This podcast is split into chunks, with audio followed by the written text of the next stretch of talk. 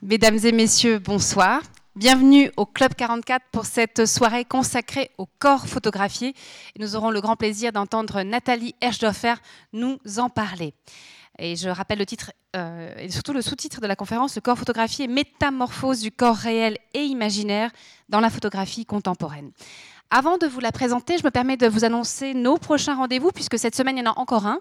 Ce sont deux semaines intenses qui nous attendent, qui vous attendent, puisque ce jeudi, nous aurons le plaisir d'entendre une autre femme extraordinaire, Rokaya Diallo, journaliste, réalisatrice, euh, qui défend beaucoup la cause afro-féministe, j'ai envie de dire. Euh, c'est vraiment quelqu'un de remarquable, qui travaille beaucoup en France, mais aussi dans l'ère francophone en général et anglo-saxonne, pour faire euh, mieux connaître la situation des femmes, des femmes noires en particulier. vraiment, c'est quelqu'un aussi de remarquable. Elle sera interviewée par Valérie Kernen, qui est une, spécialiste, une journaliste spécialiste des questions multiculturelles et des enjeux sociaux. Et puis je ne résiste pas, puisque si vous êtes là, c'est que vous êtes un peu des esthètes, un peu beaucoup, euh, puisque la semaine prochaine, mardi 26 mars, nous aurons le grand plaisir d'accueillir Michel Pastoureau, qui est le grand spécialiste des couleurs dans l'ère francophone. Et vraiment, c'est quelqu'un qui fait voyager les gens qui s'y connaissent, qui s'y connaissent pas, dans le monde des couleurs et dans l'historique et les valeurs qu'ont pu euh, avoir certaines couleurs. Alors, on a eu la coquetterie de choisir la couleur rouge, puisque c'est la couleur du Club 44, puisque ce sont nos 75 ans que nous fêtons avec beaucoup de plaisir cette année. Donc, il nous entretiendra autour de la couleur rouge, de son évolution dans le temps, de, la couleur euh, des rois euh, ou de l'Empire romain plutôt, et puis euh, de son destin sulfureux, de son destin sous l'ère communiste évidemment, enfin voilà, toutes ces valeurs-là. Et vraiment pour l'avoir entendu encore récemment nous parler de la couleur verte, je me réjouis de l'entendre nous parler de la couleur rouge cette fois-ci parce que c'est à travers la couleur un voyage à travers les siècles et vraiment c'est un conteur magnifique. Je vous rappelle euh, l'exposition qui se trouve derrière vous, réalisée, des photographies réalisées par Xavier Voirol qui est présent ce soir, des portraits des conférenciers venus au Club 44 entre 2016 et 2018, toujours dans le cadre de ce 75e anniversaire du Club 44. On a voulu vous dire que le Club 44 est mythique aussi aujourd'hui, malgré et avec ce beau passé dont on est très fier évidemment, mais que euh, voilà, c'est un lieu qui permet de faire vraiment de très très belles choses. Donc voilà des photographies de Xavier Varol pour une exposition qu'on a appelée De la parole à l'icône. Et n'hésitez pas à nous laisser un petit mot dans le livre d'or qui se trouve juste à côté de l'expo, ou bien sur l'expo, ou bien sur le Club 44 et votre euh, vision du Club 44. Je me permets maintenant de saluer la présence euh, d'André Moser de Claude-André Moser de la Nuit de la Photo. Euh, on est très heureux de les avoir avec nous. C'est vrai que ce sont des amoureux de la photo. On fait de très belles choses avec eux et vraiment c'est chouette qu'ils soient avec nous ce soir. cette soirée s'inscrit dans un, en collaboration avec Payot Libraire, évidemment, qui a préparé une belle table avec des livres. Il manque celui-là, mais ce n'est pas la faute de Payot Libraire. c'est le livre qu'on espérait avoir pour ce soir à votre disposition. Malheureusement, on est juste, on est trop tôt. On a trop anticipé. Euh, mais évidemment que vous pouvez certainement déjà peut-être passer commande. Moi, je passe commande en tout cas tout de suite. Vincent Bellet, merci, s'il te plaît, pour ce livre qui deviendra évidemment un livre de référence. Je remercie, enfin je, salue aussi la collaboration parce que, évidemment, vous savez, Nathalie Herschdorfer est directrice du musée des Beaux-Arts du Locle. C'est une collaboration avec le musée, on est vraiment ravis. Merci beaucoup à elle d'être présente ce soir parmi nous. Je m'en vais vous la présenter, même si vous la connaissez euh, probablement toutes et tous. Elle est donc directrice du musée des Beaux-Arts du Locle. Et je, me permets de souligner en passant le travail absolument remarquable qu'elle y fait. Et on a vraiment, vraiment beaucoup de chance de la voir. Elle nous permet de découvrir ou de revoir ou de voir euh, des œuvres d'artistes. Et une des dernières expositions qui m'a vraiment marqué, c'est celle d'Alex Preger. Je le lui ai dit. Et vraiment, ça a été pour moi presque un choc. Vraiment, c'est magnifique ce que tu nous permets de voir dans ton musée. Merci beaucoup à toi. Elle est évidemment très active dans la photographie contemporaine. Elle suit de très près son actualité. Elle travaille comme commissaire d'exposition aussi auprès de la FEP euh, de la Fédération Foundation for the Exhibition of Photography. Elle a été invitée à organiser de nombreuses expositions au niveau international. Elle est constamment en voyage et je dirais que ses présences en Suisse relèvent plutôt de l'exception. Donc nous sommes très chanceux de l'avoir ici ce soir. Elle a dirigé le festival de photographie contemporaine Alt plus 1000 dans les Préalpes vaudoises et elle s'apprête à relancer une nouvelle édition en 2019 dans la vallée de la Brévine. Et on se réjouit de découvrir ce nouveau programme. Elle a été bien sûr conservatrice au musée de l'Élysée pendant 12 ans. Elle enseigne la photographie contemporaine à l'ECAL, à Lausanne. Elle est l'auteur de nombreux ouvrages, parmi lesquels Origination, photographe de demain, en 2005 et 2010. Elle est aussi l'auteur du Dictionnaire de la photographie, paru en 2015, qui est aussi un ouvrage vraiment de, référence. Puis aussi Papier glacé, un siècle de photographie de mode chez Condé Nast, euh, publié chez Thames et Hudson en 2012. Mais également Jour d'après, quand les photographes reviennent sur les lieux du drame, chez le même éditeur en 2011. Et donc cet ouvrage qui, euh, qui va paraître, donc qui, hum, sortira en anglais, je ne sais pas s'il est déjà sorti en anglais, cet ouvrage pas encore, enfin tout est imminent, donc en anglais, en italien, en français euh, auprès de Fonds Mercator. Donc voilà, n'hésitez pas, comme je l'ai dit, à le commander d'ores et déjà. Alors interroger la photographie, dont on sait qu'elle euh, n'est pas un miroir de la réalité, évidemment, c'est interroger plutôt notre rapport à la réalité. Et Dieu sait que ce soir, on parlera du corps et que le corps, ce n'est jamais quelque chose euh, qui est objectif, qui est là. Il y a toujours aussi un rapport particulier au corps. Et nous avons vraiment la chance ce soir de traiter de ce thème avec quelqu'un qui en sait beaucoup sur la photographie et qui a fait un merveilleux travail sur le corps. Je l'ai feuilleté tout à l'heure, c'est absolument magnifique. Merci Nathalie. Très bonne soirée à toutes et à tous.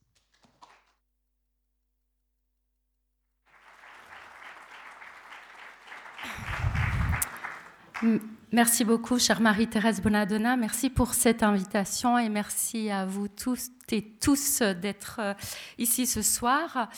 Euh, donc, vous l'avez compris, le titre de cette conférence euh, fait écho à une recherche que j'ai menée récemment et qui voit le jour sous la forme de ce livre qui sera disponible en librairie dès le mois prochain. Il devait sortir au mois de mars et finalement, voilà, il sera disponible dès début avril ou mi-avril.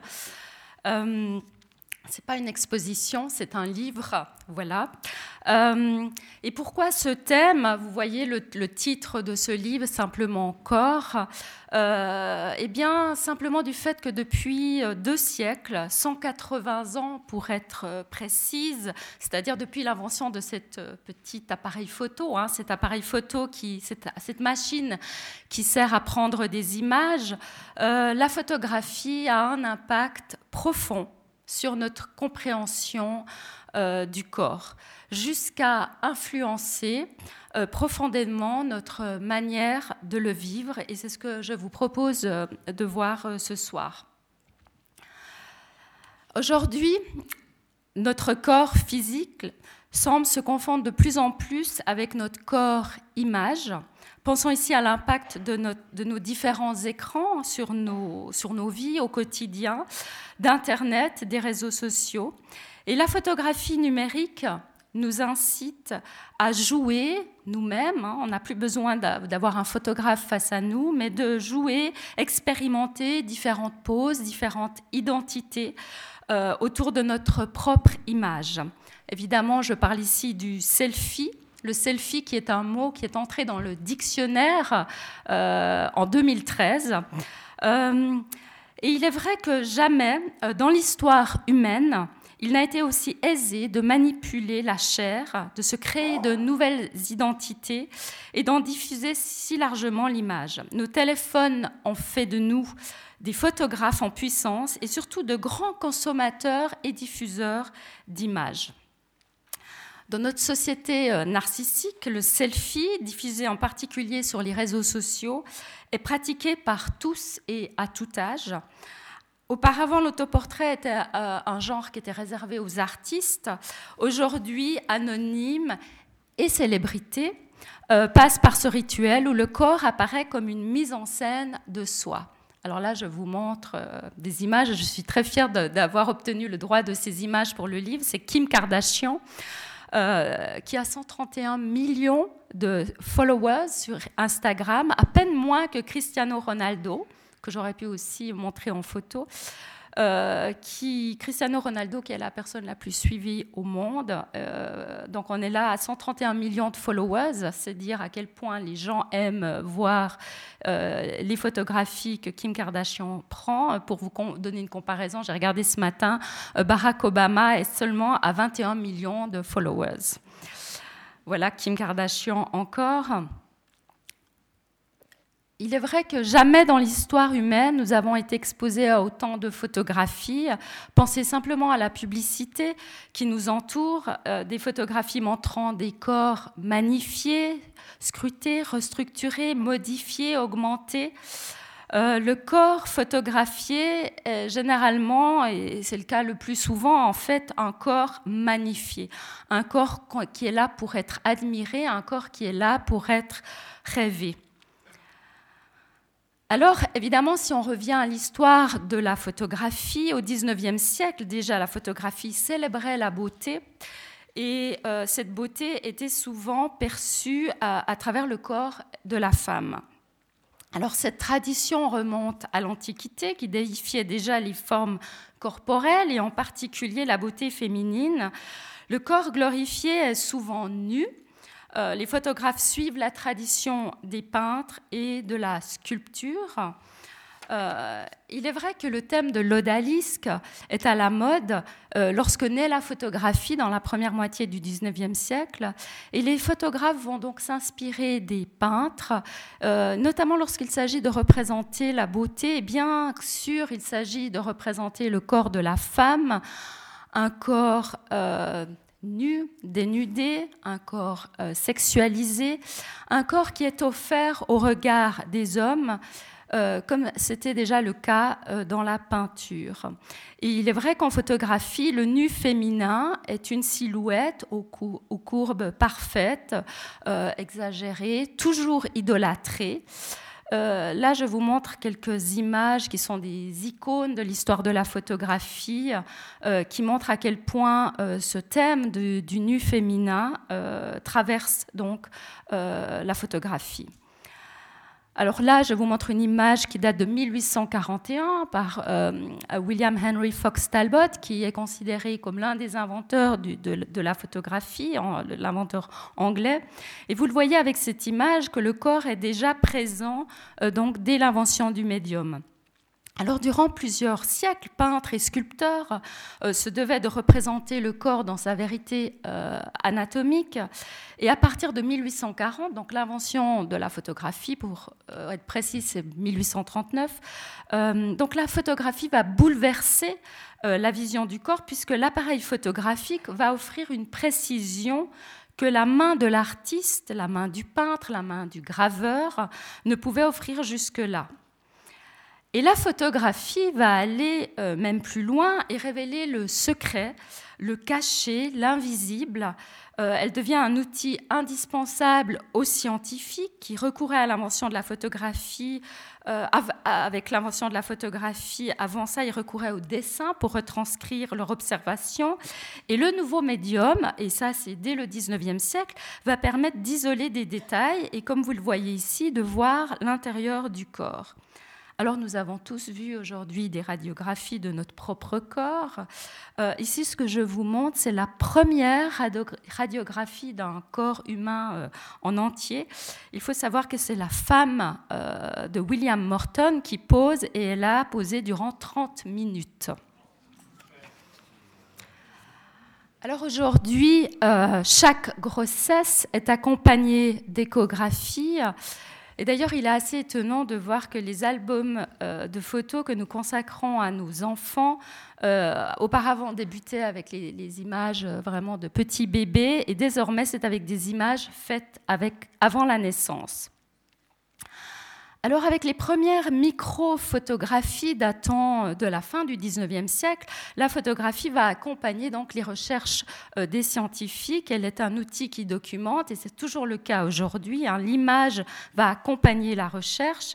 Euh, donc la photographie documente, explore, décompose et permet au corps médical de mieux connaître et comprendre les fonctionnements et anomalies.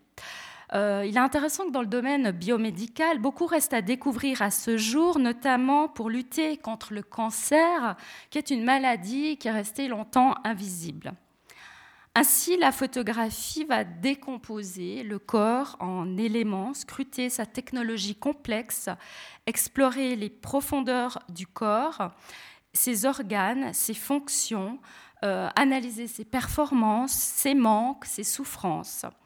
Les images euh, réalisées à but de documentation et de compréhension du corps vont permettre aux chercheurs de construire l'atlas de l'humain au XXIe siècle, et notamment grâce aux nouvelles méthodes d'imagerie en 3D.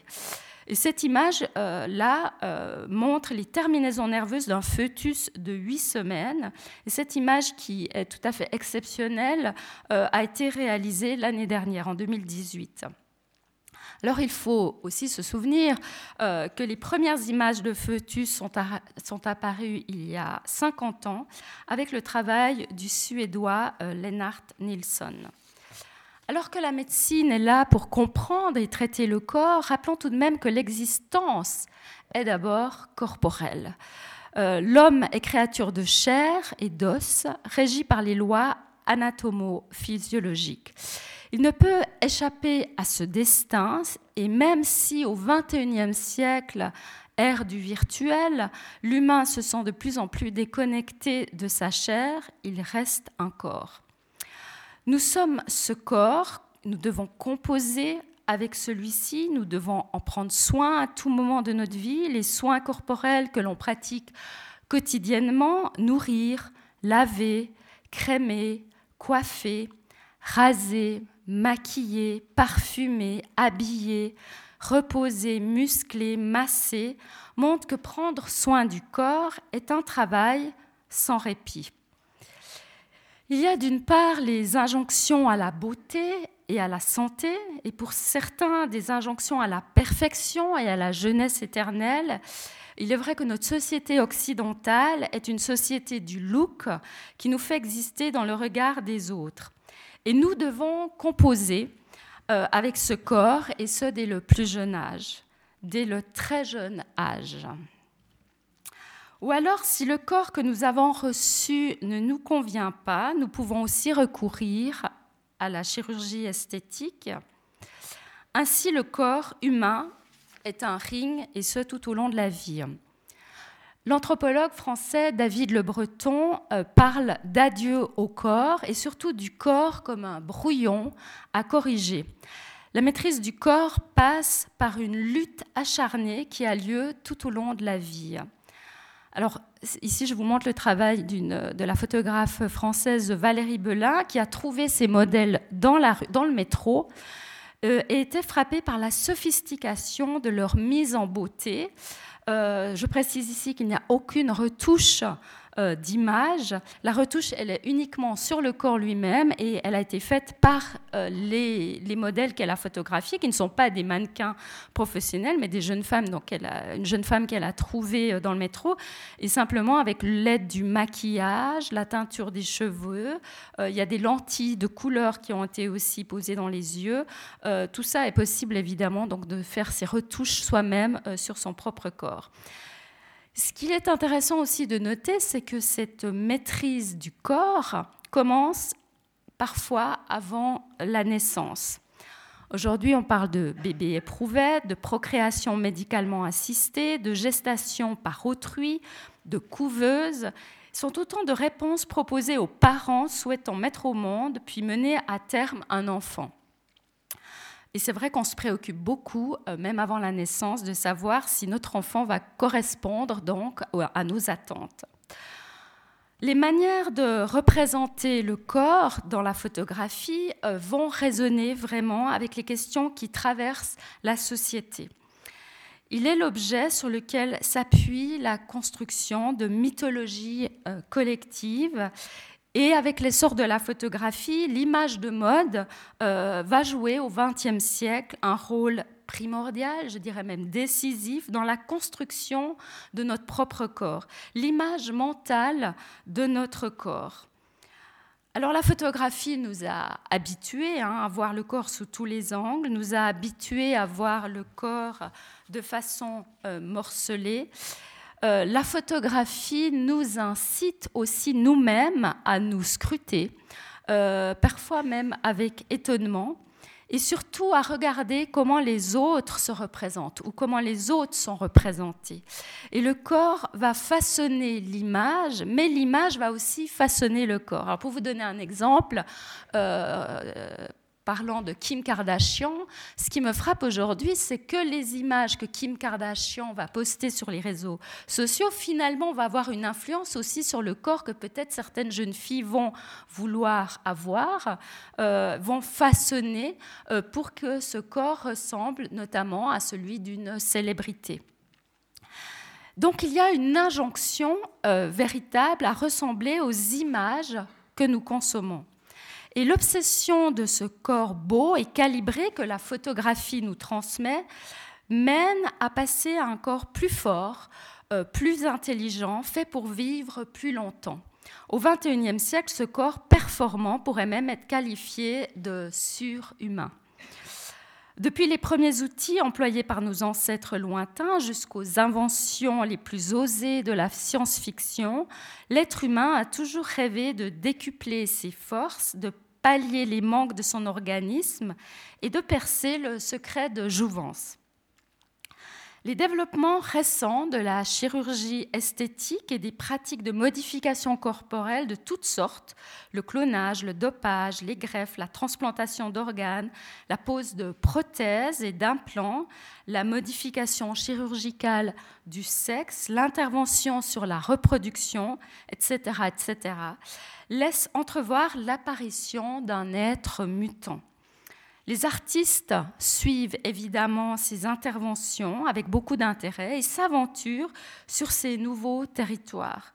Il s'agit ici de les documenter, de questionner les avancées scientifiques où l'homme se déshumanise ou dépasse simplement son humanité. L'article premier de la déclaration transhumaniste datant de 1998, donc euh, il y a déjà 20 ans, annonçait ce nouvel homme dans ces termes. Je vous lis l'article premier. L'avenir de l'humanité va être radicalement transformé par la technologie. Nous envisageons la possibilité que l'être humain puisse subir des modifications telles que son rajeunissement, l'accroissement de son intelligence par des moyens biologiques ou artificiels, la capacité de moduler son propre état psychologique l'abolition de la souffrance et l'exploration de l'univers. Alors avec l'aide de nouvelles technologies, la nanotechnologie, la biotechnologie, l'informatique, la recherche en sciences cognitives, tout ceci évidemment euh, alimente un marché en pleine croissance où la vie humaine se crée, s'améliore et se prolonge. Nous n'avons peut-être pas encore tous des implants sous la peau, peut-être que certains d'entre nous, euh, mais nous prenons déjà différentes pilules au cours de notre vie censées nous rendre en meilleure santé ou simplement retarder euh, la maladie.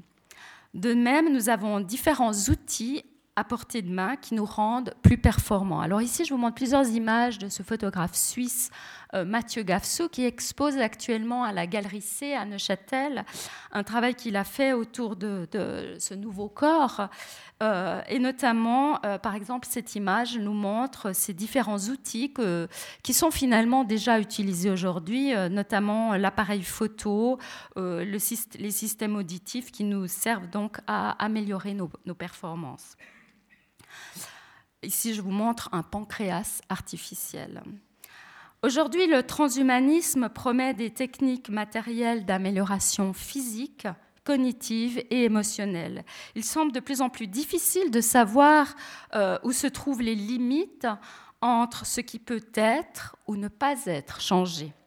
L'arrivée d'un corps augmenté, devrions-nous dire un corps incorporel, semble plus réel aujourd'hui qu'il ne l'a jamais été.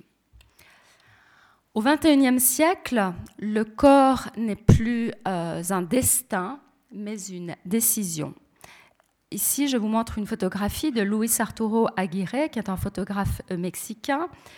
Ici, euh, de la photographe française Bettina Reims. Tous deux montrent le travail acharné que cela peut représenter. Il ne s'agit plus de subir son corps, mais d'agir avec lui ou contre lui pour mieux façonner son identité, allant parfois jusqu'à brouiller les genres ou se dégenrer.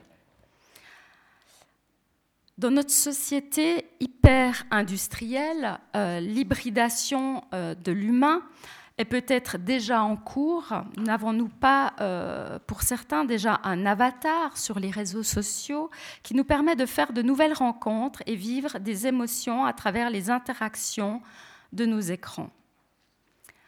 Toutefois, il faut se rappeler que l'existence reste corporelle ce qui fait la singularité du corps, c'est précisément sa vulnérabilité. Car bien que la médecine nous promet la santé, c'est-à-dire de vivre dans un corps qui n'a pas à craindre les maladies, celles-ci ne peuvent pas encore être évitées.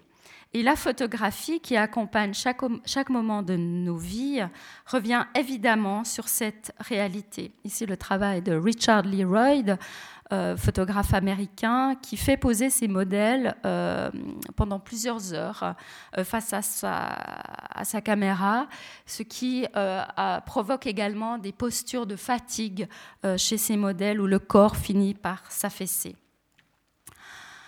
Depuis la Deuxième Guerre mondiale, les progrès technologiques font croire que l'ensemble des maladies pourraient être traitées, voire évitées, mais malgré les promesses et les illusions, on ne peut pas échapper à la vulnérabilité du corps. Tout au long de l'existence, le corps est exposé à la fatigue, à la souffrance et à la maladie. Il n'est toujours pas possible de tuer la mort ou simplement abolir la vieillesse. Il est vrai que ce type d'image, euh, comme celle que je vous montre, euh, ce sont des images qui finalement restent encore assez tabous. On a de la peine à, voir euh, un corps vieillissant ou simplement voilà un corps en fin de vie. Au XXIe siècle, les phases d'existence euh, se sont certes allongées et malgré tous nos efforts pour cacher et enjoliver, nous nous retrouvons devant des corps marqués, voire même défigurés. Et le corps naturel, celui qui porte les marques de la vie, est parfois dur à regarder. Et même si nous le voyons, euh, nous prétendons ne pas le voir. L'image des corps malades ou des corps qui souffrent nous offusque. Ici, je vous montre l'image euh, d'un jeune euh, garçon de 14 ans euh, avant un match de boxe, après le match. il est vrai qu'on se sent souvent en décalage lorsqu'on on, est face à une chair qui souffre, lorsqu'on est face à des imperfections, tant nous nous sommes habitués aux images retouchées. Et notre corps porte pourtant les traces de notre histoire personnelle, des petites cicatrices ici et là, des rides, des kilos en trop, des tatouages, des scarifications et autres traces de blessures ou maladies. Nous, vivons une relation ambivalente euh, avec notre corps, auquel nous voulons du bien, nous en prenons soin, comme nous l'avons vu, mais contre lequel nous nous acharnons tout au long de notre vie. Et l'idée d'un corps faible, malade, souffrant et mourant nous est simplement insupportable. Nous avons ainsi une attitude guerrière envers notre corps pour répondre aux injonctions prônées euh, par notre société. Euh, pour une meilleure santé, une meilleure vitalité, un meilleur bien-être.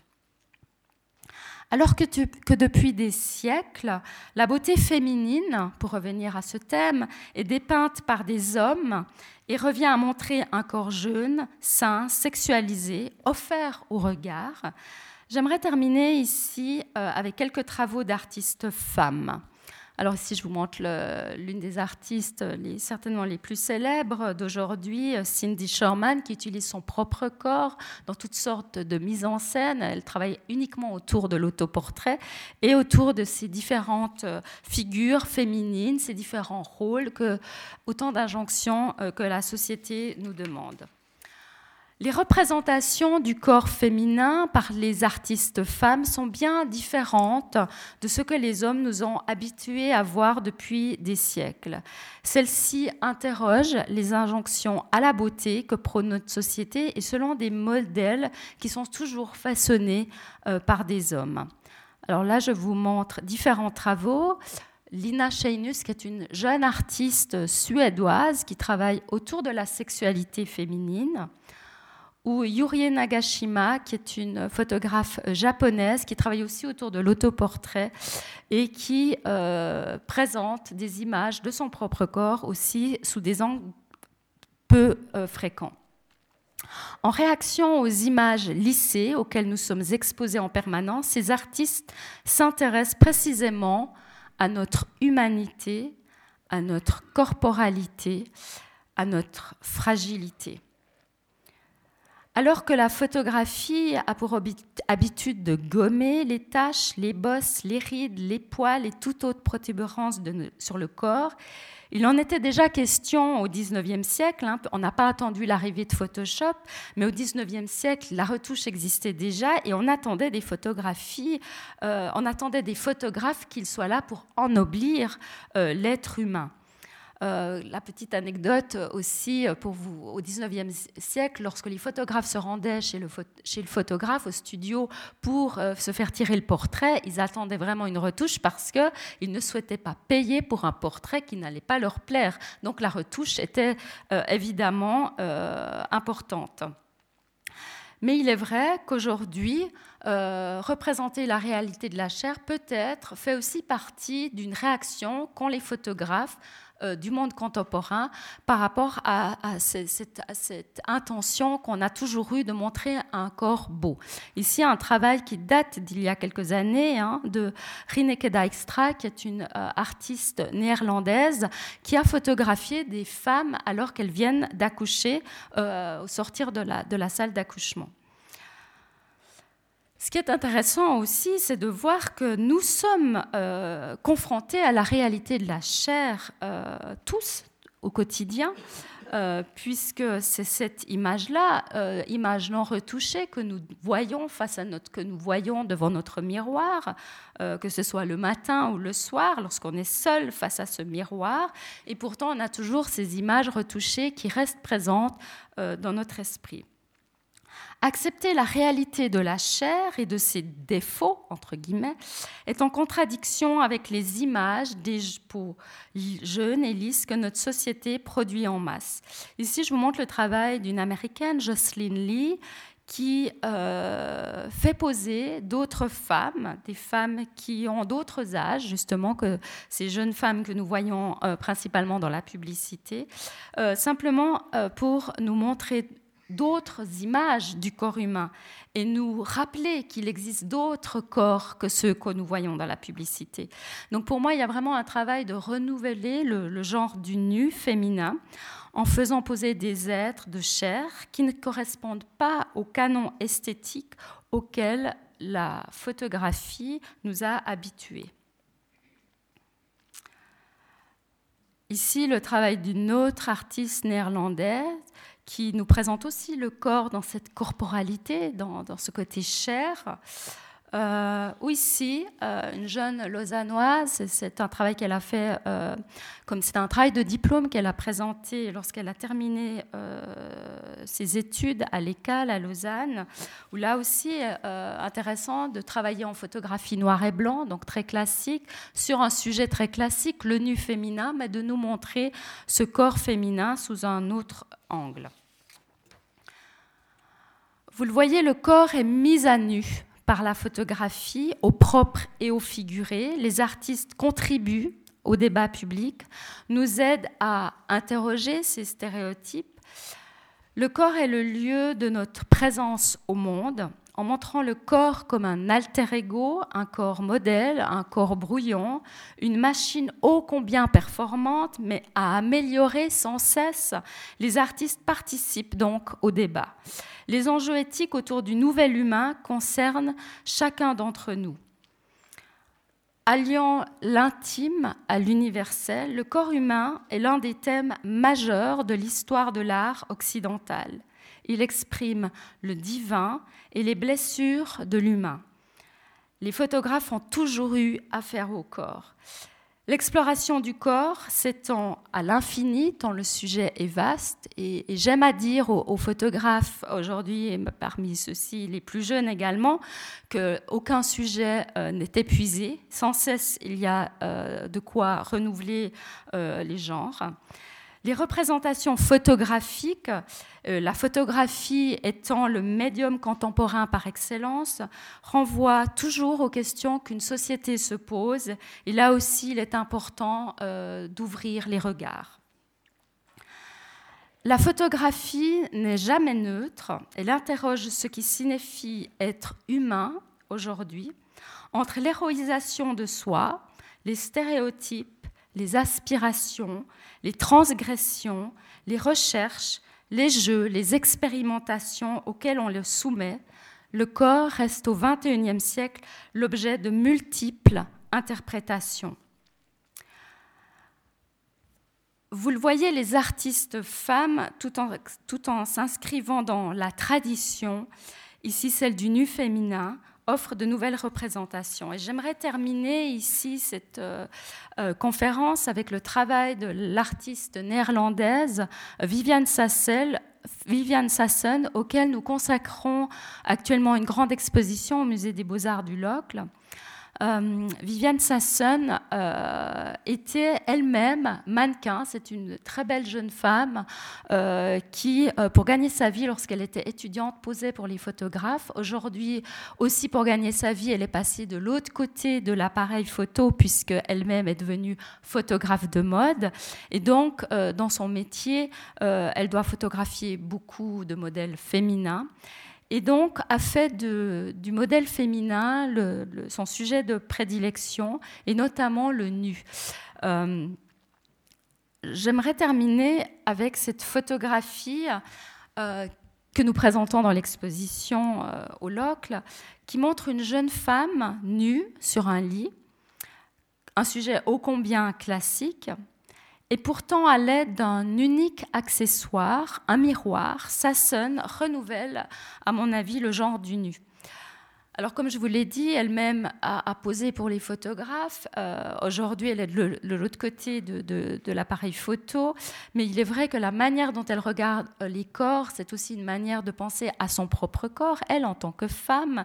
Et donc, euh, je vois dans cette image un autoportrait de l'artiste.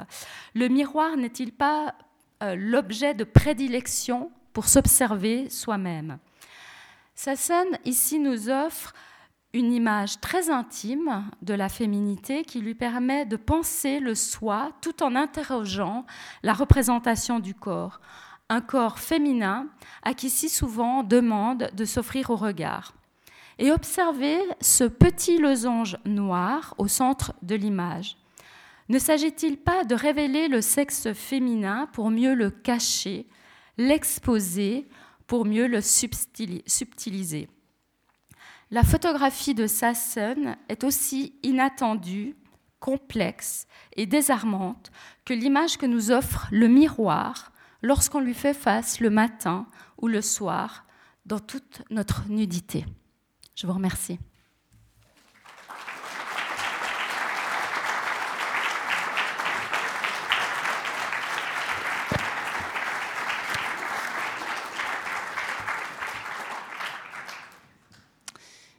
Merci beaucoup Nathalie et c'est vrai que cette, euh, œuvre de Viviane Sassen est, vraiment, elle, synthétise beaucoup, beaucoup des choses que tu as, que tu as évoquées, hein, le rapport au, corps, le parcours de cette femme, hein, ne serait-ce que biographique, euh, de modèle. Ensuite, elle, reste dans le monde de la mode, elle photographie aussi ses corps, mais elle interroge euh, la féminité, la représentation. Donc c'est une excellente façon de, voilà, de, lier la gerbe de, ce que tu as amené. Voilà, on a du temps devant nous pour les, questions. Euh, moi, j'ai une question pour démarrer, peut-être pendant que les autres se préparent. Euh, tu l'as dit, et tu as mis en valeur ce regard de femme, de photographe femme sur le corps féminin. Euh, ça montre tout le renouvellement de l'imagerie et je pense qu'elle est effectivement absolument nécessaire. Est-ce que tu as déjà l'impression que ça a un impact sur les photographes hommes? Est-ce que cette, vague, ce mouvement important a déjà des répercussions? Est-ce qu'il renouvelle le regard des photographes masculins? Euh, je te remercie pour cette question. Oui, effectivement, je pense qu'aujourd'hui, euh, voilà, en 2019, euh, les hommes se questionnent aussi. Je lisais ce matin un article autour d'une exposition qui vient d'ouvrir sur Matisse et le thème de l'odalisque aux États-Unis. Je crois que c'est à Washington. Et le journaliste s'interrogeait sur la pertinence de ce thème et de traiter l'odalisque dans l'histoire de l'art. Alors même si on peut apprécier les peintures de, de Matisse, aujourd'hui en 2019, on interroge ce thème, aussi l'histoire de l'art de manière plus générale sur euh, les stéréotypes que l'histoire de l'art nous impose, mais aussi comme représentation simplement euh, d'une certaine société. Et, je pense qu'aujourd'hui, les artistes hommes euh, ne peuvent plus ignorer ces questionnements. Et évidemment, les artistes sont pour moi les antennes de notre société et donc évidemment se questionnent sur, sur des questions qui traverse toute la société, pas uniquement le monde de l'art, mais effectivement, les artistes ne sont pas dans un milieu clos, mais participent à cette réflexion. Et certainement, les hommes aujourd'hui euh, sont aussi plus à s'interroger dans, ces questions. J'en ai plein d'autres, hein. alors lancez-vous parce que sinon je vais assommer Nathalie de mes questions. Merci pour votre exposé. J'aimerais juste évoquer un problème. Si on regarde l'histoire de l'art, dans la Grèce antique jusqu'à la Renaissance, on a énormément de représentations du corps masculin. Or, on a l'impression que depuis l'apparition de la photographie, cet aspect a été un petit peu effacé. Est-ce que, vous avez des contre-exemples à nous proposer Alors oui, aujourd'hui j'ai fait une sélection d'images en lien euh, avec le, nu féminin parce que c'est ce, la photographie, évidemment, si on pense à la publicité, aux images qu'on voit en permanence euh, dans nos quotidiens, on est plutôt sur ces corps féminins. Euh, mais je, pourrais vous faire une conférence autour du, du masculin aussi, la représentation du masculin et aussi tous les stéréotypes que le corps masculin euh, réunit, hein. euh, ce corps qui est plutôt musclé, carré, euh, qui est censé représenter la force. là aussi, il y aurait de quoi s'interroger aussi sur ces, injonctions qui sont représentées. La photographie, elle est toujours représentative d'une société, et donc les images de corps masculin qu'on peut y trouver correspondent aussi à, enfin, autant de stéréotypes qu'on peut le trouver dans le, dans le corps féminin. mais, il est, mais il est vrai que le, le corps euh, masculin, c'est un corps au travail, c'est un corps euh, musclé euh, et qu'on trouve beaucoup aussi dans la photographie.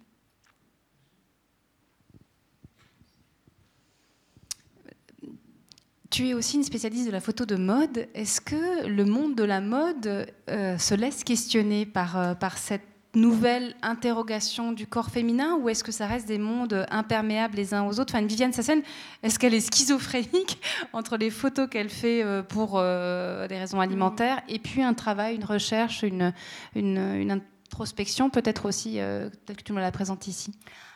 Non, je crois que le, monde aujourd'hui de la, de la mode, de la photographie de mode est en train de, bouger. Pourquoi il bouge? Parce qu'on est exposé à de plus en plus d'images. Et donc, dans ce monde globalisé, euh, nous-mêmes, euh, nous voyons aussi peut-être d'autres beautés. Simplement parce que euh, si vous repensez 50 ans en arrière, on avait moins de modèles de beauté sous les yeux. Aujourd'hui, vous simplement sur votre téléphone, euh, vous pouvez euh, passer votre journée à suivre des modèles de beauté qu'on va trouver en Chine ou qu'on va trouver en Amérique latine, qui sont peut-être un peu différents des modèles occidentaux. donc, l'univers de la photographie de mode est aussi en train d'évoluer. Et puis, les grandes marques, les, les grandes maisons qui, ont des, budgets costauds et qui euh, euh, inondent les rues de tous les, toutes les villes du monde avec les mêmes publicités, puisque vous allez trouver Nicole Kidman en train de vendre un parfum pour Dior, autant dans les villes euh, d'Amérique latine, du Japon que de la Chaux-de-Fonds. il est vrai que là aussi, ces grandes marques s'interrogent et font venir d'autres voix. J'étais frappée il y a quelques semaines, j'ai commencé à suivre sur les réseaux sociaux euh, Gucci pour observer justement l'image de la beauté qu'ils diffusent. Et là aussi, je vois qu'ils sont, il y a des tentatives de, faire bouger les lignes et puis d'amener d'autres types de beauté, d'autres corps, des corps qui sont moins parfaits. euh, bien que peut-être pour vendre le parfum Dior, il faudra encore voir Nicole Kidman encore quelques années. Mais il y a des questions qui se posent là. Et, parlant avec, avec Viviane Sasson, qui travaille dans la photographie de mode, elle me dit avoir, elle, beaucoup de liberté. Donc, elle, elle est capable, et c'est pas la seule, d'amener une nouvelle imagerie. Je crois que le public est souvent plus ouvert euh, qu'on le croit. Euh, c'est plutôt les services de communication qu'il faut, euh, qu'il faut convaincre plus que, que, que les gens. Peut-être qu'on arrive au bout de cette ultra standardisation et que la singularité retrouve toute sa valeur dans sa, même si elle est justement parce qu'elle est imparfaite, elle sort du lot puisque tout est si lissé, comme tu le dis, il y a une sorte d'uniformité de ces images. Nicole Kidman, on la retrouve partout. Elle surprend peut-être moins euh, qu'il y a 10 euh, ans ou 20 ans ou ce genre de modèle et, et on les voit plus peut-être, on ne les voit plus. Oui, mais en même temps, euh, si on prend par exemple, euh, enfin moi, ce qui, ce qui m'interroge aussi, c'est que pour une la jeune génération, hein, la génération peut-être des, adolescents et jeunes adultes qui sont nés avec Internet, euh, leur critère aussi euh, de beauté est lié à une image retouchée. Et donc en Corée, euh, il est tout à fait standard aujourd'hui, courant, d'offrir une première chirurgie esthétique à ses enfants à l'âge de 18, 16, 17 ans. Euh, parce que euh, ce sont des jeunes qui ont l'habitude eux-mêmes de produire leurs propres images et donc de retoucher. Donc retoucher l'image, mais ensuite, au moment que l'image leur convient, l'image qu'ils ont retouchée eux-mêmes avec les différentes applications, euh, ils vont ensuite demander à ce que cette image devienne réelle, corporelle. Et donc, en Corée notamment, les retouches se font à partir de photos qui ont été retouchées par les jeunes eux-mêmes. Mais c'est vrai que tout, tout, le monde n'ira pas jusque-là et peut-être c'est un peu moins euh, intégré dans notre culture. Mais néanmoins, par contre, la, photo retouchée de soi et qui va être celle qui circule sur les réseaux sociaux, alors ça, effectivement, c'est devenu monnaie absolument courante. Peut-être que sinon, on avait encore un tout petit peu de pudeur à se retoucher, euh, à, recorriger les choses. Vrai il ne s'agit pas de retoucher les yeux rouges uniquement aujourd'hui. c'est vrai, et c'est euh, voilà, c'est des applications, c'est des filtres qui permettent d'améliorer son, son, image selon mm. certains canons, effectivement question ici. Merci. Euh, on distingue souvent le, corps capital, le corps investissement esthétisé, c'est un peu celui que vous avez présenté, mhm. euh, du corps euh, outil ou du corps machine, du corps au travail. et j'ai été étonné tout de même dans votre exposé que vous ne fassiez pas intervenir un corps qui, qui qui change ou qui est perçu différemment selon la classe sociale. Parce qu'il y a encore qui est propre aux classes sociales.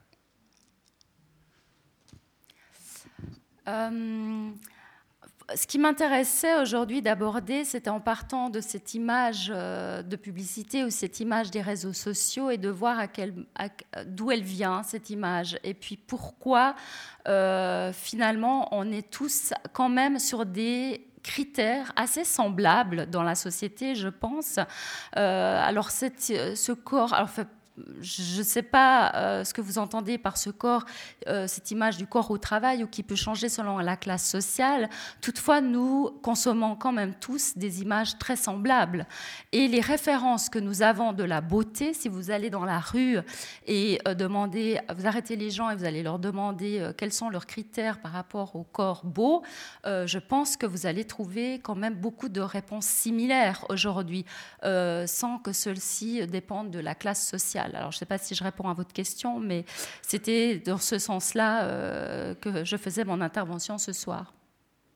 Je ne sais pas si tu souhaites compléter Non Alors, on a une question, une remarque ici Oui, moi j'aimerais compléter peut-être ce que vient de dire euh, M. Hénard.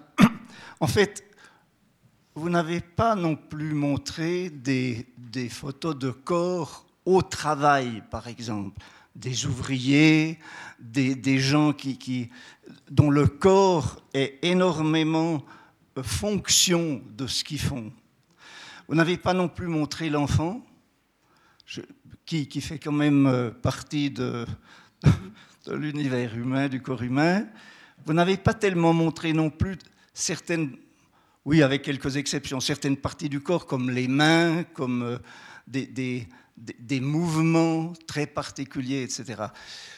moi, je, suis, je reste un peu sur ma faim dans la mesure où vous nous présentez finalement une série de photographies, à part, bien sûr, la, la, valeur esthétique euh, de, pratiquement toutes les photos que vous avez montrées, mais tout ça, justement, on le voit, on le voit des jours entiers, on le voit trop.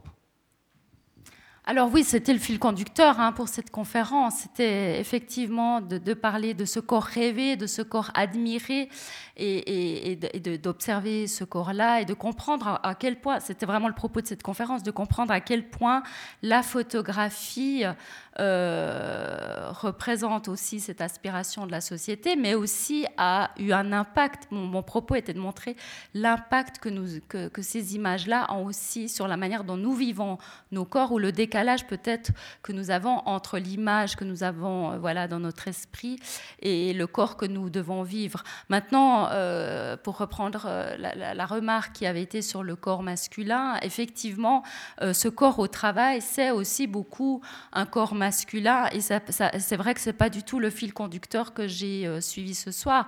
Mais euh, encore une fois, la photographie est tellement vaste que mon propos n'est pas de dire que ces images n'existent pas. C'était vraiment de suivre un fil conducteur et de, voilà, de parcourir euh, par ce fil conducteur ces, ces, différentes images et vous montrer aussi des photographies qui ne sont pas forcément celles que vous avez vues tous les jours dans la rue parce qu'effectivement, c'est de, montrer comment le, le, on renouvelle vraiment les, représentations et ce qu'on a dans la rétine, j'ai envie de dire. Hein, parce que de qu'on a dans la rétine, vraiment, parce que ce qui est intéressant pour moi, c'est de dire, c'est de voir à quel point tout ceci est emmagasiné et, vraiment intériorisé euh, par les gens. C'est-à-dire qu'on n'a plus besoin de, dire aux gens euh, où se situe cette beauté corporelle. On, en a, on a vu tellement d'images, on a été tellement exposé à ces images-là, c'est que finalement, on a, on a vraiment digéré cette partie-là. Il faut peut-être qu'on se réapproprie aujourd'hui notre propre corps, bien que la société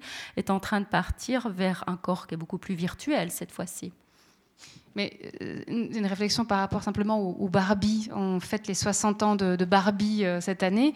Euh, on voit bien que qu'ils essaient de proposer un peu d'autres modèles parce qu'on arrive un peu à l'épuisement aussi de ce monomodèle. Mais Dieu sait s'il a imprimé nos rétines et que euh, on a grandi pour, euh, pour certains d'entre nous avec, ces, ces, canons de beauté-là, il faut quand même le dire, et que là aussi on sent une évolution dans la représentation qu'on veut, qu'on veut, parce qu'il y a une responsabilité aussi hein, par rapport aux images qu'on fait circuler, qu'on rabâche, mmh, qu'on, met dans les rétines, ces injonctions dont tu mmh. parlais.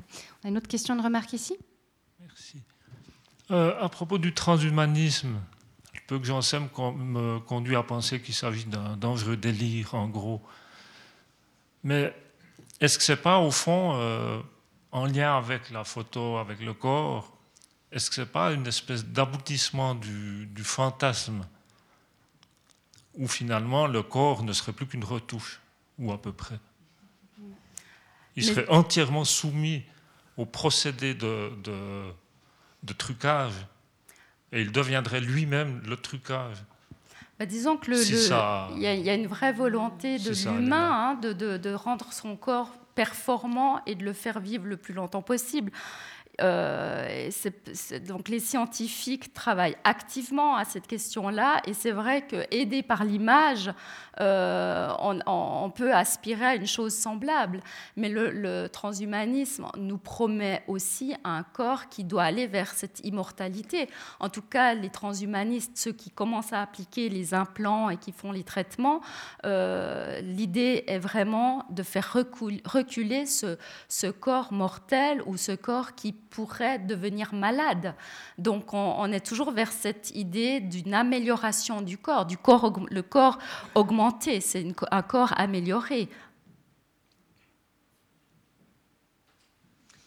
Évidemment, il y, a, une question que, tu as, un peu effleurée, ou enfin que tu as évoquée. Tu as parlé de fantasme. Euh, alors c'est un corps fantasmé, un corps idéalisé, mais le lien avec la sexualité, parce qu'il est quand même pas anodin aussi. Hein, euh, euh, tu parlais de cette de Viviane Sassen, qui, on est dans une réappropriation un peu du, sexe féminin.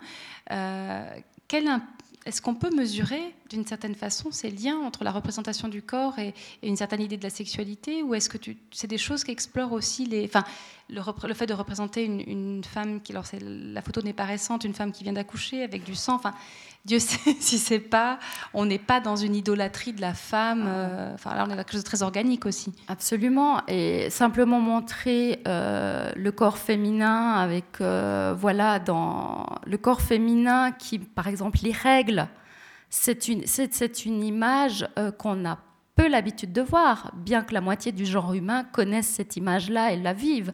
mais c'est un sujet qui a pratiquement pas été photographié.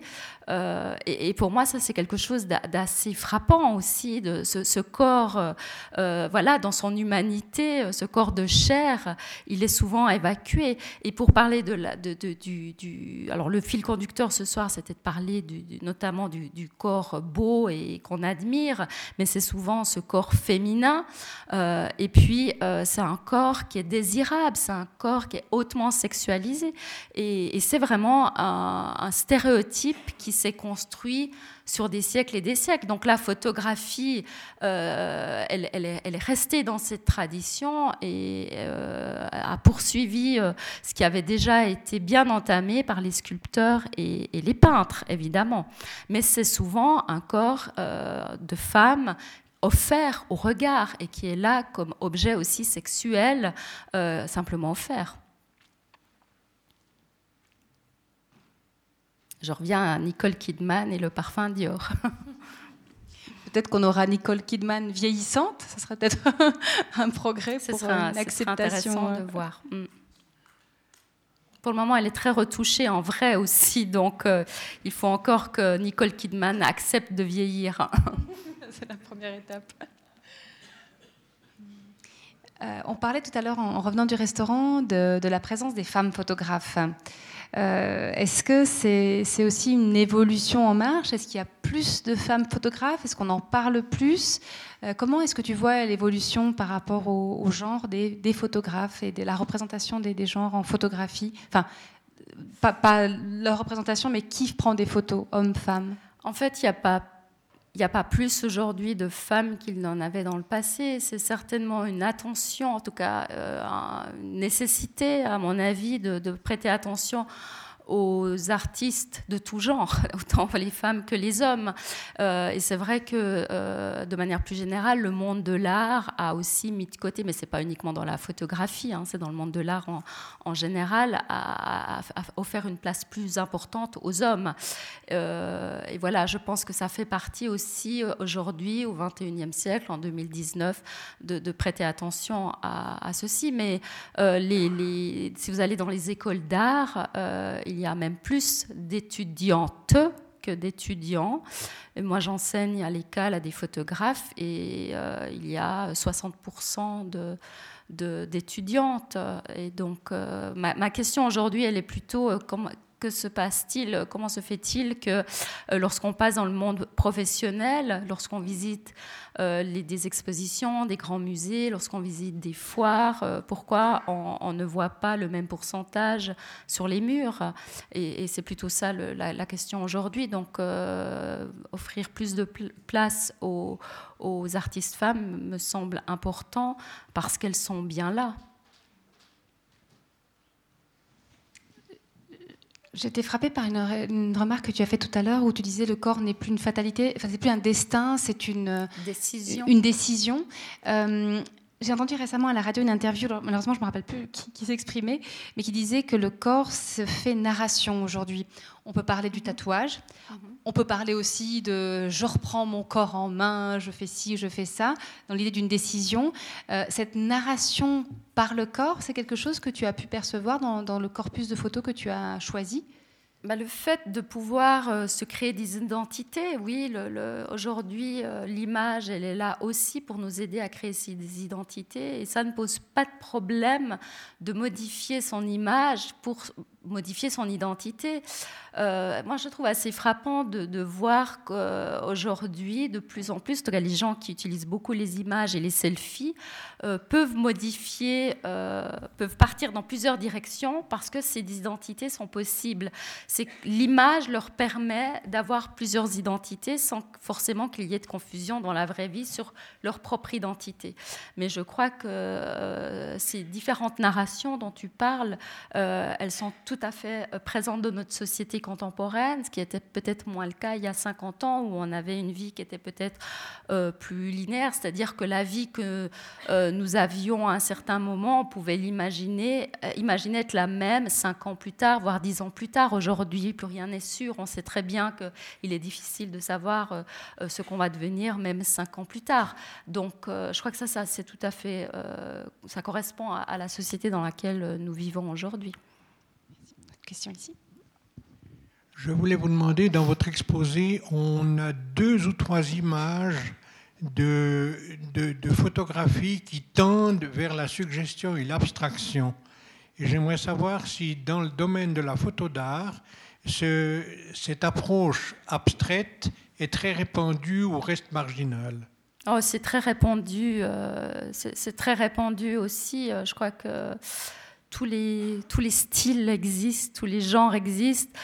Il y a, Aujourd'hui, il y a des gens qui continuent de travailler de manière très classique, euh, mais l'abstraction dans la photographie, euh, qui a plutôt débuté au début du XXe siècle, euh, se poursuit aujourd'hui. Il y a vraiment des, écoles aujourd'hui qui sont...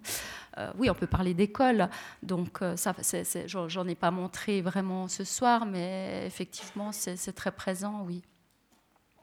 Une question ici? Il existe une, psychanalyste peut-être, qui s'appelle Claire Marin, qui a écrit un livre, un petit livre absolument extraordinaire qui s'appelle La maladie, deux points, catastrophe intime. Dans ce livre, elle dénote avec l'arrivée de la maladie le changement du visage. Le visage devient la cartographie de la maladie et c'est le, coup classique qu'après trois semaines de chimiothérapie, on amène la patiente. Vous voyez, vous allez bien, vous pouvez aller faire la toilette toute seule. Et paf, on se fait euh, claquer une nouvelle image dans le miroir qu'on n'avait pas connue. Et je voulais savoir s'il existe euh, une recherche autour de cette, ces identités multiples qu'apporte la maladie, qui est en fait le, euh, pour nous soignants qu'on doit, on doit raccommoder ces, affreuses images que le patient voit ou ressent avec euh, une réalité qui c'est plus c'est plus lui, c'est un autre. Et je voulais savoir s'il y a des, parce que pour, pour, aller plus loin dans ce sens, s'il existe des photographes qui, qui suivent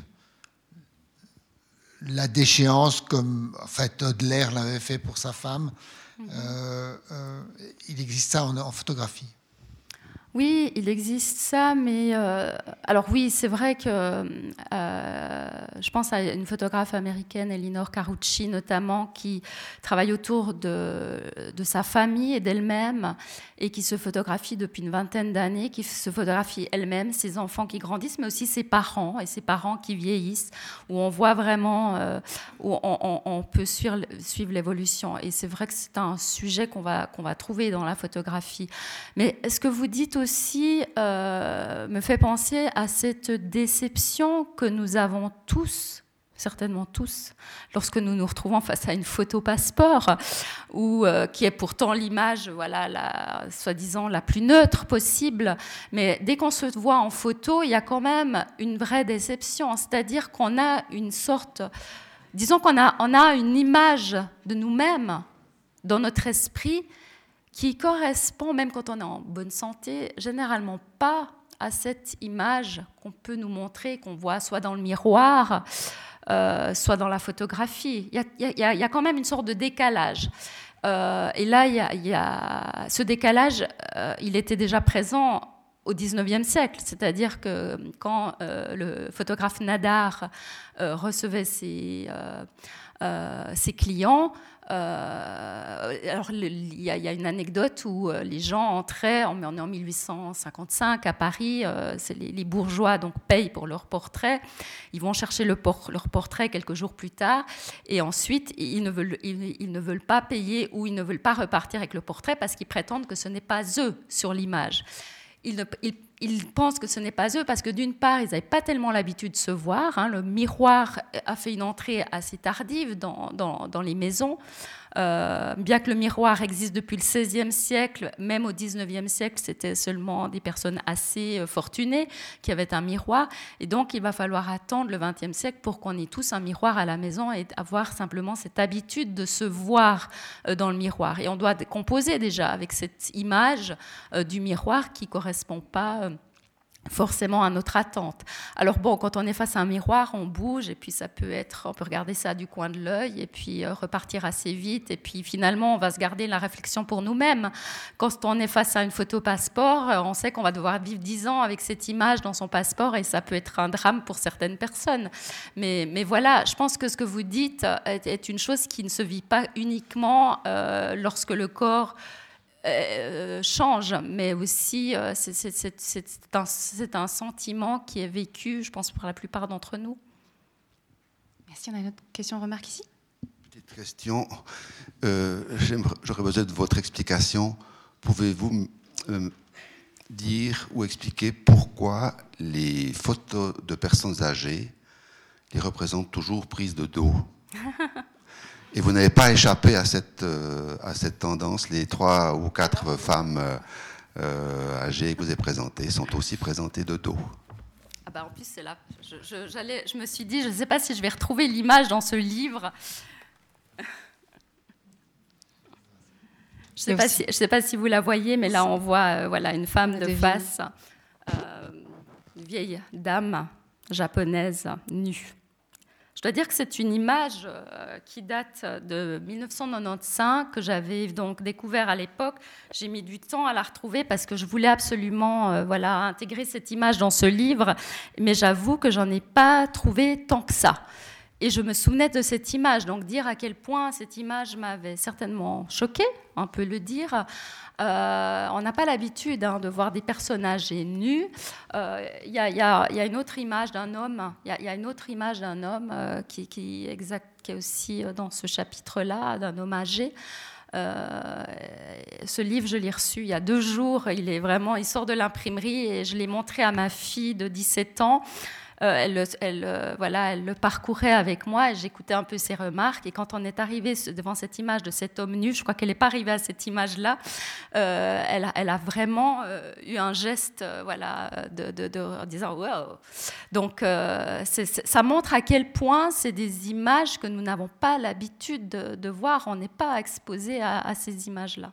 Pourtant, on est habitué à voir la nudité le fait des visages cachés, alors ce serait, ça irait dans le fait de, voiler quand même une partie de ça? Bah, c'est une manière de. Voilà. Est-ce que c'est plus facile d'accepter un dos qu'un que, corps de face? Certainement, oui, certainement, évidemment. Comme quoi il y a urgence hein, à remettre ces images-là dans nos yeux. Merci. Merci pour votre exposé, mais une petite question. Vous avez montré une photo de Marilyn Monroe le plus fameux modèle des pin-up. Dans vos considérations, comment est-ce que vous voyez les pin-up et surtout la quasi disparition, disparition des pin-up? Ah ben, il y en a d'autres. Kim Kardashian, euh, c'est peut-être la pin-up d'aujourd'hui, non? Vous pensez pas? Enfin, peut-être pas pour vous, mais je pense que je pense que pour euh, voilà euh, combien? 131 millions de personnes qui s'amusent à la suivre chaque jour, quand même, ça veut dire quelque chose. Euh, ce qui me frappe aussi, c'est de voir qu'à l'époque, euh, bon, on, voyait les images euh, dans la presse illustrée. Hein, Marilyn Monroe, on pouvait la voir dans les magazines ou dans ses films. à, l'époque, on, allait peut-être regarder, déchirer la page du magazine pour l'afficher à la maison et on avait Marilyn Monroe à la maison, alors on achetait un calendrier. Aujourd'hui, on, regarde simplement sur notre téléphone à tout moment de journée et puis on peut suivre les célébrités comme ça. Ce qui me frappe aussi, c'est certainement ce corps de Marilyn Monroe ne correspond plus tellement aux critères euh, de beauté. Mais ces critères changent hein, quand même, puisque euh, euh, ce corps très mince, très fin, presque anorexique, hein, si vous pensez à celui de Kate Moss, qui a vraiment été valorisé ces 20 dernières années, ou presque 30 dernières années, aujourd'hui en train de bouger puisque voilà, c'est ce que je disais tout à l'heure, la, photographie de mode est en train de bouger. Et, ce que je dis sur Kim Kardashian est tout à fait sérieux. Kim Kardashian euh, a un corps très différent de celui de Kate Moss. Euh, et aujourd'hui, euh, elle a une influence sur des gens qui vont soit passer par la chirurgie plastique, soit faire en sorte que leur corps ressemble euh, à celui de Kim Kardashian. Et c'est des formes très différentes. Donc c'est assez intéressant de voir que euh, les choses, elles, bougent. Et, on sait très bien, si vous, alors vous remontez dans l'histoire de l'art, les critères de beauté du corps, le corps plus ou moins fin, plus ou moins euh, épais, les femmes bien en chair étaient beaucoup plus à la mode au XVIIIe siècle que ne l'étaient ces femmes au XXe siècle. Moi, j'aurais une question par rapport justement à, ces nouveaux modèles, à cette volonté de renouveler l'imagerie, euh, notamment féminine, mais des corps en général. Est-ce que tu, as l'impression que c'est peut-être une, une, remise en question, ou en tout cas un questionnement d'une société de la représentation, comme on, parle souvent en époque notre société d'aujourd'hui comme une société de la représentation, de l'hyper-représentation? Est-ce que c'est une façon de dire peut-être euh, stop, on est allé trop loin dans cette volonté de se... Alors, Kim Kardashian, c'est un mauvais exemple parce que c'est une hyper mise en scène de soi, mais et voilà, c'est pour ça que je, partirais plutôt sur d'autres exemples que tu as donnés de questionnement par rapport à l'image de la femme, de, Mais en même Temps, en même temps, Kim Kardashian, moi je trouve que c'est un exemple qui me fascine parce que c'est elle-même qui se met en scène. Elle a pas elle n'utilise pas des grands photographes. Marilyn Monroe, elle, elle était face à, des photographes professionnels. Euh, il y avait une, euh, une armée de, de d'hommes autour d'elle en particulier qui ont composé ce personnage, qui ont fabriqué euh, ce personnage. Euh, Kim Kardashian, elle, euh, elle se fabrique elle-même. Et donc, son idée de poster des selfies, ça donne idée aussi aux gens de se dire, ben voilà, moi je peux le faire aussi. Quelque part, ça, ça a aussi cette, cette volonté-là. Donc, je trouve que c'est quand même assez intéressant. Alors après, on peut juger de, la futilité de, ce type de démarche mais certainement, euh, en 2019, on a à, cette ère de l'hyper-représentation, du tout virtuel, où les gens passent de plus en plus de temps devant les réseaux sociaux, euh, il y a une réaction des artistes et de ceux qui travaillent l'image de manière professionnelle, de quelle image, eux, euh, ils ont envie de laisser et quelles interrogations ils ont envie d'amener dans la, société. Et donc, il y a des réactions par rapport à ces images euh, que nous voyons en permanence, évidemment. En tout cas, alors moi je ne la suis pas, Kim Kardashian, mais dans les deux images que tu as montrées, et ça rejoint une chose que tu as dite, c'est aussi par rapport au, travail de cette jeune ou cette étudiante diplômée de l'école, c'est le changement d'angle de vue. Parce qu'il y a la question des canons, hein, de, quel type de corps on représente et est-ce qu'on retouche, est-ce qu'on retouche pas, mais c'est aussi l'angle. Et mm-hmm. j'ai envie de dire, même Kim Kardashian, j'ai l'impression qu'elle elle a des angles de, de, prise, de vue qui sont, euh, qui sont originaux, en tout cas différents, mm. peut-être de ce qu'on a l'habitude de voir. Oui, et je trouve, en tout cas, moi, ce qui me frappe, euh, Senta Simone, pour citer cette jeune artiste, hein, euh, je trouve ça assez intéressant parce qu'elle photographie des jeunes filles de son âge, donc 25 ans, qui sont plutôt très jolie, euh, plutôt fine, mais c'est des angles de vue, on va voir euh, voilà, les défauts de la peau, on va voir les taches, on va voir les poils, euh, des choses qui ont été vraiment gommées auparavant. Et, là, je trouve que c'est assez intéressant parce que c'est nous montrer aussi la beauté du corps sous un nouveau regard. Une forme de nouveau réalisme peut-être? Mm. Une autre question. Là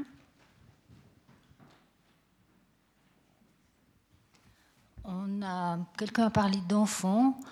Euh, depuis euh, photographe comme David Hamilton et la façon dont il mettait en scène les enfants de façon absolument euh, impudique, on pourrait dire, jusqu'à aujourd'hui où il devient difficile de photographier un enfant sans, sans éveiller les soupçons. Comment vous voyez l'évolution en, en, pas tellement de temps pour, pour aboutir à cette situation? Ah mais c'est évident qu'aujourd'hui les photographes vont pas se lancer sur ce sujet euh, aussi facilement. Et même s'ils photographient leurs propres enfants, hein, ils s'exposent quand même à, pas mal de problèmes. Euh, c'est un vrai, c'est un, vrai problème. Euh, aujourd'hui, ce qui se passe aussi, c'est que vous allez voir moins de photographes dans la rue à prendre des images. donc le, droit à l'image, effectivement, au XXIe siècle, a pris une place prépondérante aussi dans le, dans le, milieu de la photographie. Et parmi les photographes professionnels, au XXe siècle, les photographes euh, avaient en permanence un appareil photo là, autour du cou et puis pouvez prendre dans le métro, euh, dans la rue, euh, des gens, des personnes sans que ça pose aucun problème. Aujourd'hui, on ne va plus partir sur cette voie-là. Et puis David Hamilton, c'est assez intéressant parce que qu'est-ce qu'il en a eu du succès, des livres, des calendriers. C'était vraiment le grand représentant de la photographie de euh, avec ces jeunes filles, euh, je ne sais pas, de 14, 15, 16 ans, peut-être 18 ans maximum. Euh, et beaucoup, beaucoup de gens ont consommé ces images sans que ça pose aucun problème.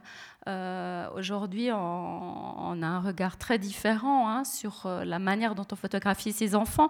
Alors, ce qui s'est passé ces dernières années, où on commence à, réagir par rapport à la manière dont on va représenter le corps de l'enfant, c'est peut-être ce qui est en train de se passer aussi aujourd'hui, en 2019, avec la représentation du corps de la femme, ce que je disais tout à l'heure. C'est-à-dire que euh, si aujourd'hui, une une exposition de Matisse puisse questionner et ne plus être juste encensé parce que c'est le grand Matisse avec un thème dont vraiment personne ne s'était préoccupé auparavant aujourd'hui qu'on en vienne à questionner euh, voilà, euh, le rôle du peintre aussi, la, manière dont il traitait ses modèles, le rôle qu'il faisait jouer à ses modèles, ça en dit beaucoup sur euh, aussi ce qui est en train de se passer dans la société. Mais c'est vrai que c'est une chose qui s'est passée il y a déjà depuis quelques années, enfin une dizaine d'années, avec la, représentation des enfants. Et aujourd'hui, c'est un, vraiment c'est un sujet difficile de, photographier les enfants. Et, je dois vous dire, pour le livre, question. Moi, je voulais amener beaucoup plus d'images d'enfants, mais c'est l'éditeur lui-même qui euh, craignait aussi euh, cette question-là euh, par rapport à ce droit à l'image, puisque les enfants qu'on fait poser sont mineurs, donc finalement, est-ce qu'on ne va pas s'exposer à, des changements d'attitude une fois qu'ils auront compris voilà, ce, qu'ils ont, ce qu'ils représentent dans l'image? Mais c'est un, questionnement euh, qui traverse euh, la photographie contemporaine et qui pose pas mal de problèmes. Mais je, dois dire que je vois très peu de jeunes photographes aujourd'hui s'aventurer sur ce terrain-là. Et en même temps, ce qui est fou, c'est que euh, les parents d'aujourd'hui, alors peut-être plus bébé nu sur une peau de, une peau de mouton, mais néanmoins, on photographie énormément nos enfants parce qu'il y, a, voilà, il y a la facilité, il y a le besoin, il y a l'envie d'attraper le temps qui, s'enfuit. Euh, certains publient tout sur les réseaux sociaux, d'autres euh, se retiennent. Enfin, il y, a, toutes sortes d'attitudes, mais c'est vrai que même s'ils sont pas nus, mais qu'on les voit grandir littéralement sur les réseaux sociaux, ça pose aussi quelques problèmes, je pense, ou quelques questionnements en tout cas sur ce droit à l'image, vraiment, sur est-ce qu'on a le droit, parce que euh, poster une image de son enfant sur les réseaux sociaux, c'est de mettre l'image de son enfant dans la rue. Euh, donc euh, c'est vraiment une, question qui se pose aujourd'hui. En même temps, moi, Personnellement, j'ai jamais voulu mettre de photos de mon enfant dans les réseaux sociaux, sur les réseaux sociaux en me disant j'ai pas le droit, c'est lui, c'est lui qui, qui, créera son identité photographique. Puis à un moment donné, je me suis quand même dit mais est-ce qu'un jour il me reprochera de ne pas avoir mis de photos de lui sur les réseaux sociaux? Il n'aura pas d'histoire lui sur les réseaux sociaux. Il y a des copains qui pourront dire ah, à deux ans j'étais déjà sur Facebook ou je ne sais quoi. Euh, le... Et je me suis dit, mais est-ce que, ce que là où je crois bien faire aujourd'hui, est-ce que demain, ce sera considéré comme une sorte d'absence, de, de, de, non-présence, d'absence des réseaux sociaux, et que ce sera un, bémol dans, sa vie sociale? C'est une vraie question que je, mm. que je partage avec il vous. Est, il est vrai que nous avons vécu l'ère d'avant les réseaux sociaux, donc on, s'interroge aussi sur cette pratique-là aujourd'hui. On est peut-être plus précautionneux. Euh, en parlant, moi, simplement avec mes enfants, hein, qui sont nés avec Internet et qui euh, sont des grandes consommatrices des réseaux sociaux, euh, elles ont tout à fait conscience, me disent-elles, que qu'elles mettent sur les réseaux sociaux leur échappe et puis ensuite elles ne savent pas ce que vont devenir ces images parce que c'est vraiment la question, c'est à qui je m'adresse qui va voir cette image et qu'est-ce qu'on peut en faire. Et pour elles, ça leur pose absolument aucun problème. Donc, attends, nous, on se dit, bon, tu vas pas mettre ta photo dans la rue, euh, donc tu mets pas ta photo sur les réseaux sociaux. Euh, pour elles, ça leur pose aucun problème parce que c'est pas elles, c'est une image. Et c'est une identité qu'elles ont construite pour euh, les réseaux sociaux, mais elles savent me disent-elles, à voir si c'est vraiment le cas, mais qu'elles euh, savent qu'elles sont une personne différente de cette identité qu'elles ont créée à travers un selfie euh, qu'elles vont euh, partager, parce qu'avant tout, il s'agit de partager, il ne s'agit pas juste de mettre sur Internet. On sait qu'on est là pour être vu et aimé, enfin, le, but étant d'être liké le plus possible, mais l'idée, c'est le partage de cette image, donc le but, c'est d'être vu.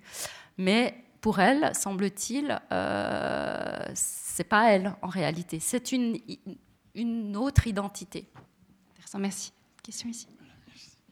Euh, est-ce que pour les euh, photos d'enfants, mais aussi pour d'autres, on ne peut pas avoir une sorte de clivage? Parce que du moment où on fait une photographie, qu'on la montre ou qu'on fait une pose pour la photo, automatiquement on rentre dans un système plutôt narcissique et puis toujours, il y a une sexualisation. Alors qu'on n'aura aucune difficulté à montrer une photo de reporter.